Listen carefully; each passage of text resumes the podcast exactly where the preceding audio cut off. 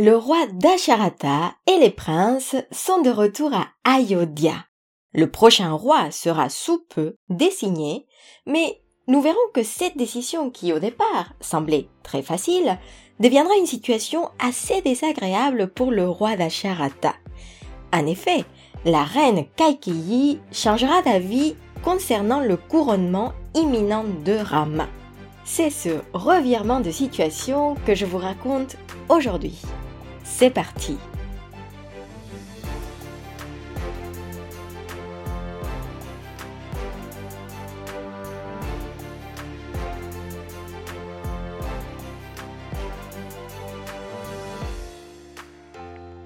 Le roi est ravi de voir ses fils devenir hommes. Un jour, Bharata doit se rendre à Kekaya où habite son grand-père maternel. En fonction des versions, c'est son oncle qui vient le chercher à Ayodhya ou c'est parce que le père de Kaikeyi est malade que le prince doit partir. Dans tous les cas, Bharata part à Ayodhya accompagné de son frère Shatrugna, car, comme Rama et Lakshmana, ces deux-là sont inséparables. Et on verra que l'absence de ces princes deviendra importante pour la suite de l'histoire, donc gardez-le en tête. Bref, à Ayodhya, le roi sait que son moment de partir de ce monde approche. En tant que bon souverain, il doit assurer la prospérité du royaume et désigner un héritier. Tous ses fils sont dignes d'être rois, mais c'est vrai que parmi les quatre, Rama a toujours été son préféré. Il garde toujours son calme et ne ment jamais. Il est patient, bienveillant, accomplit ses devoirs avec joie, il sait donner et recevoir des cadeaux.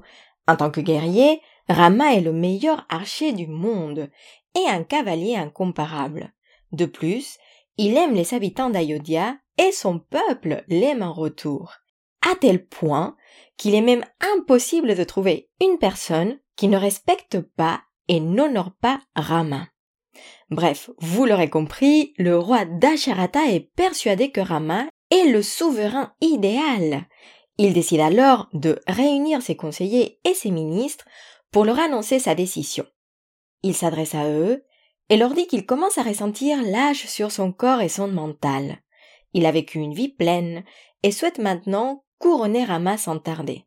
Les arbres sont en fleurs et les étoiles ne mentent pas, c'est donc une condition favorable pour le couronnement de son fils.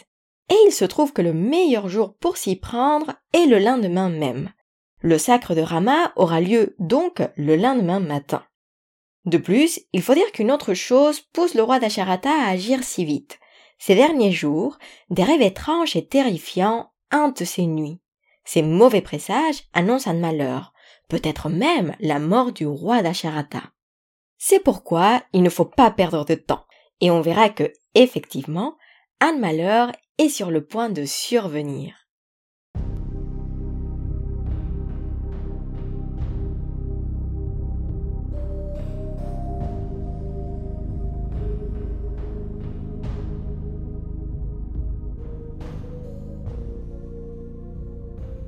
Mais pour l'instant, concentrons-nous sur la bonne nouvelle. Sumantra, le ministre en chef, demande au roi s'il faut appeler Bharata et le père de Sita à l'événement. Mais ils sont si loin qu'ils ne pourraient pas arriver à temps et on ne peut pas se permettre de les attendre pour la cérémonie. Alors Sumantra appelle Rama qui se rend au palais. Dès qu'il arrive, le roi embrasse son fils et l'invite à s'asseoir à ses côtés. Il partage son bonheur et lui demande de se préparer. Vashishta, le grand sage, lui fournira les instructions nécessaires pour effectuer les rituels appropriés. Entre autres, cette nuit, il devra faire le jeûne avec Sita et dormir sur un matelas d'herbe. Et le roi profite aussi de cet échange pour lui donner un conseil. Il invite Rama à être toujours courtois et à maîtriser ses passions. Il doit renoncer à la haine et au désir. En tant que roi, il devra toujours être attentif et respectueux envers ses conseillers, en public comme en privé. Il doit montrer son affection envers son peuple et leur apporter de la joie. Avant tout, il devra toujours se maîtriser et manifester une retenue propre au roi. Et nous verrons ô combien ces mots auront de l'effet sur Rama. Mais je m'avance. Vous voyez comment toutes les pièces de notre histoire commencent à prendre place. Bref, Le prince remercie son père. Il est reconnaissant et honoré par cette décision. Évidemment, il cherche Lakshmana, Sita et sa mère, Kausalya, pour leur annoncer la bonne nouvelle.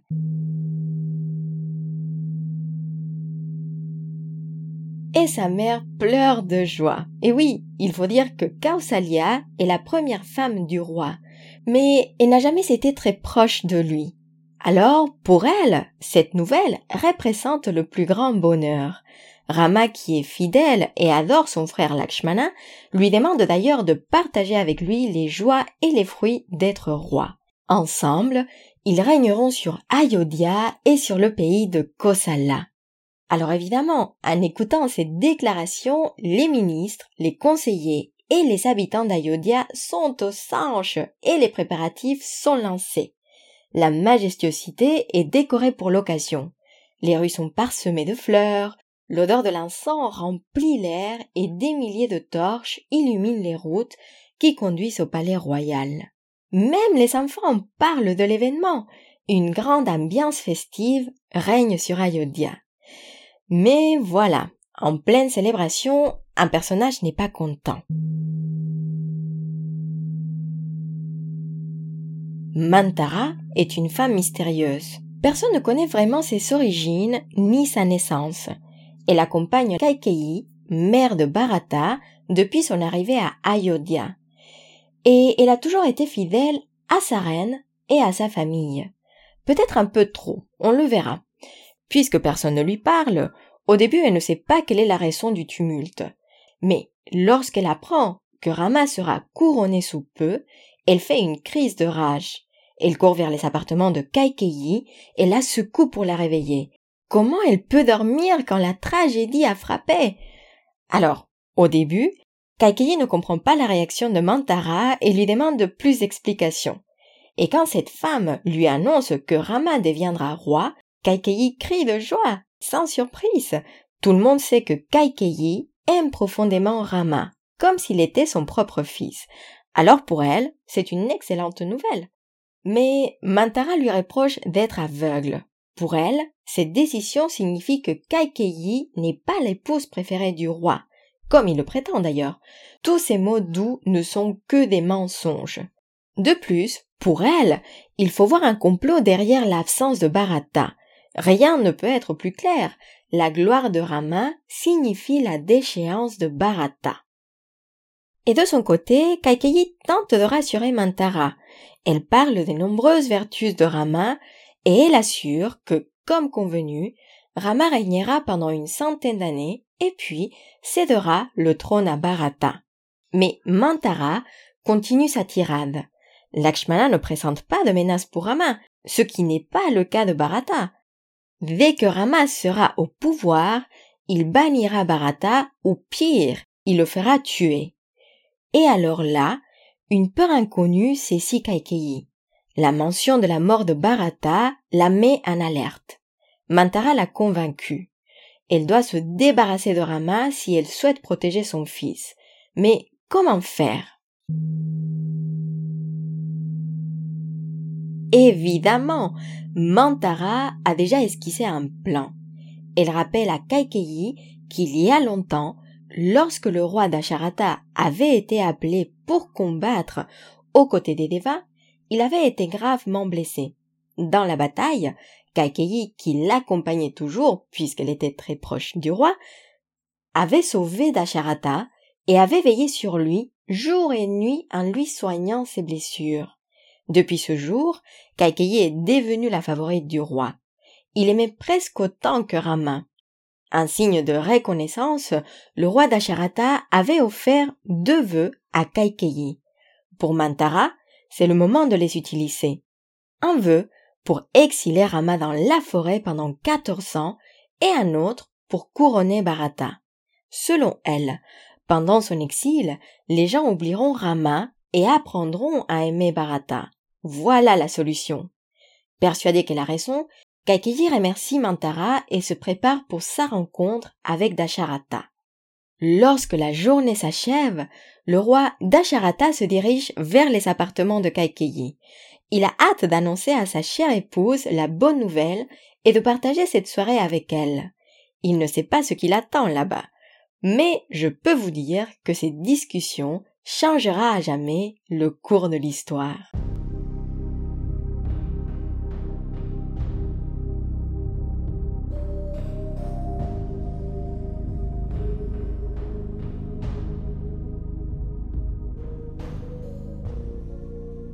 En attendant la suite, j'aimerais partager avec vous ce que je retiens de cette histoire.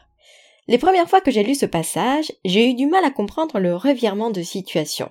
C'est vrai que déjà, on peut se demander quelle est la vraie motivation de Mantara. A priori, il ne bénéficie pas du couronnement de Bharata plus que de Rama. Dans la version en anglais de Bibek de Broy, on nous explique que dans le Ramayana de Valmiki, Mantara agit comme ça uniquement parce qu'elle se soucie de Kaikeyi et de sa famille. Elle est loyale jusqu'au point où c'est un défaut. Dans d'autres versions du Ramayana, on dit que les dieux interviennent afin de provoquer l'exil et Mantara agit comme un agent des Devas.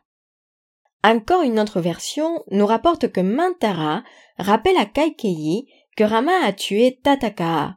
Vous vous souvenez de la Rakshasi de la forêt. Ainsi, cet exil est tout simplement le résultat des actions de Rama. Dans tous les cas, on peut dire que sans celle, il n'y a pas d'histoire. Mais ce qui me paraît intéressant dans ce personnage est sa façon de voir les choses, parce que on a déjà tous et toutes été un peu comme elle à un moment ou à un autre de nos vies. Parfois, ça nous arrive de voir que du noir. Sur ce qui peut être une occasion favorable ou même neutre, nous pouvons trouver parfois mille explications pour voir du complot et des mauvaises intentions. Mais la réalité n'est jamais bonne ou mauvaise. Parfois, nous serons à la place des Mantara. Parfois, nous serons à la place de Kaikeyi et nous rencontrerons ce type de personnes. Dans tous les cas, cette histoire nous apprend que le monde dans lequel on vit dépend beaucoup des filtres que nous choisissons. Et surtout, elle nous invite à ne pas disséminer ces mauvaises pensées et paroles partout parce qu'elles peuvent être contagieuses. Comme cette citation attribuée à Benjamin Franklin nous dit, j'ouvre les guillemets, je ne dirai du mal de personne et je dirai tout le bien que je sais de tout le monde. Je ferme les guillemets. Que nous soyons à la place de Mantara ou de Kaikeyi, si nous nous prêtons à ce jeu, qui sait, sans le vouloir, on pourrait provoquer des actions qui changeront radicalement le cours de notre histoire. Je vous remercie infiniment pour votre présence et comme d'habitude, je suis toujours ravie d'échanger avec vous via ma ou les réseaux sociaux sur Instagram at Yogini Laurita. Je vous donne rendez-vous dans le prochain épisode et d'ici là, je vous souhaite une excellente journée ou une belle soirée. Prenez soin de vous.